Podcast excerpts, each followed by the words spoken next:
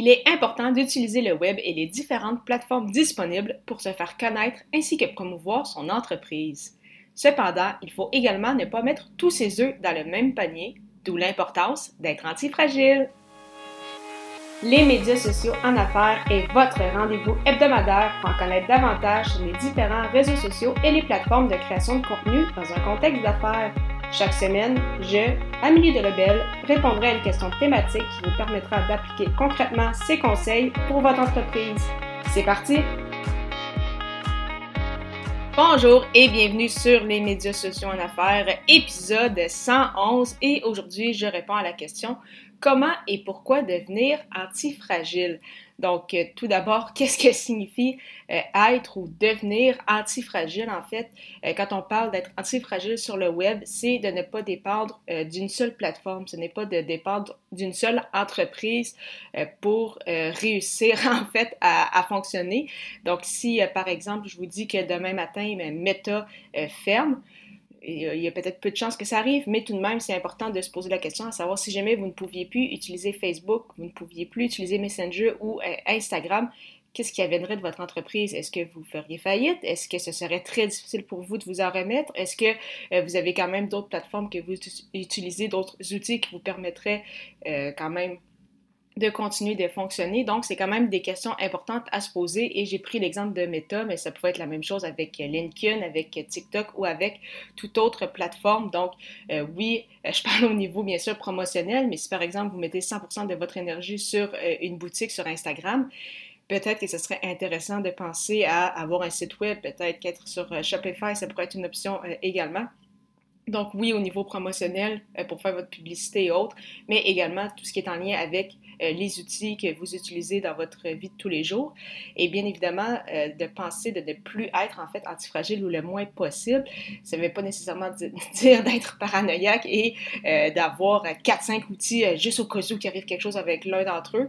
en fait, c'est vraiment de garder en tête justement d'avoir peut-être des pions à différents endroits et de vous dire qu'il existe d'autres solutions à garder en tête si jamais il arrivait quelque chose, justement, voir s'il y a d'autres possibilités, que ce soit au niveau des outils de communication, que ce soit au niveau de vos outils internes, que ce soit au niveau de la promotion avec votre CRM.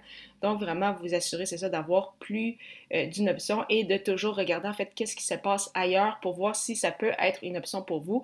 Et plusieurs de ces outils sont euh, certains vont être gratuits, d'autres vont avoir peut-être des essais gratuits. Donc, ça vous permet justement d'essayer de tester, voir si euh, ça peut être une option euh, intéressante pour vous. Parce que c'est ça, il faut toujours se dire, par exemple, OK, si jamais je n'ai plus accès à Messenger, est-ce que je suis quand même en mesure de contacter mes clients? si jamais je ne peux plus publier sur, sur LinkedIn, est-ce que je vais quand même avoir de la business pour mon entreprise? Donc, vraiment, toutes des questions auxquelles se, auxquelles se penser auquel penser en fait. Et euh, être antifragile, c'est euh, également une possibilité, c'est une façon, euh, en fait, pourquoi créer du contenu, c'est aussi important, c'est justement aussi pour être antifragile. Donc oui, quand on parle de création de contenu, on peut parler des publications sur les réseaux sociaux, on peut parler d'articles de blog, on peut parler de vidéos, vidéos sur YouTube ou autres. Mais c'est là où le podcast, encore une fois, devient super intéressant parce que le podcast ne dépend pas d'algorithmes. Des gens qui s'abonnent à votre podcast sur les différentes plateformes d'écoute, que ce soit Spotify, Apple Podcast ou autres, 100% des gens qui sont abonnés vont recevoir une notification euh, comme quoi que vous avez publié un nouvel épisode et par la suite, ces gens-là peuvent rentrer en contact avec vous selon, encore une fois, l'outil que vous avez déterminé, que ce soit par le biais d'une adresse courriel, que ce soit via votre site web, que ce soit avec euh, Calendly.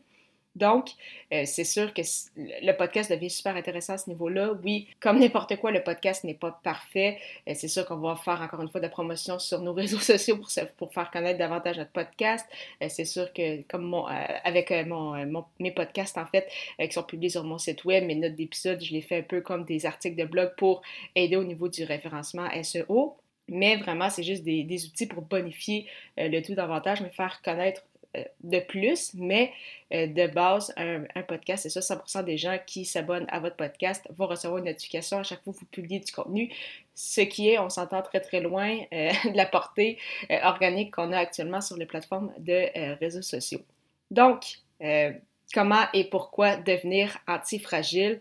C'est pourquoi, c'est pour ne pas dépendre d'une seule plateforme pour euh, toujours garder à l'esprit que si jamais euh, il arrivait quelque chose avec un outil ou une plateforme ou autre, est-ce qu'on serait quand même en mesure d'opérer notre entreprise et comment justement réussir à devenir antifragile, c'est en regardant nos différentes options, en essayant différents outils, en restant toujours à l'affût euh, de ce qu'on peut améliorer, bonifier au sein de notre entreprise et bien sûr en créant du contenu, dont avec le podcast comme ce que vous écoutez aujourd'hui ou probablement déjà depuis quelques mois, quelques semaines sur euh, les médias sociaux en affaires. D'ailleurs, parlant de vous adapter et de devenir anti-fragile, je lancerai prochainement un groupe pour des entrepreneurs, solopreneurs qui souhaitent être au courant des dernières tendances sur le web sans avoir à faire des heures de recherche.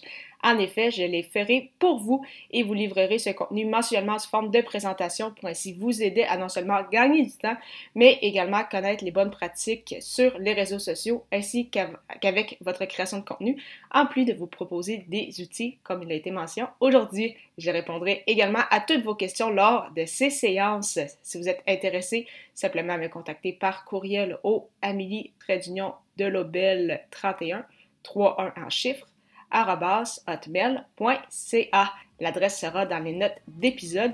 Simplement avoir comme sujet de courriel libérer ta. Lors de la prochaine émission, je répondrai à la question pourquoi réutiliser notre contenu?